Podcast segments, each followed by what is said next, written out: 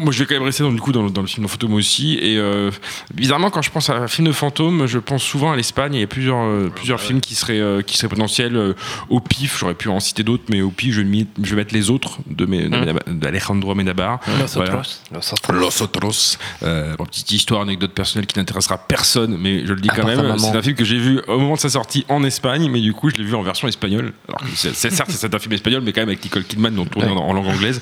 Euh, c'était une expérience un peu bizarre. J'ai compris le twist euh, quelques mois plus tard.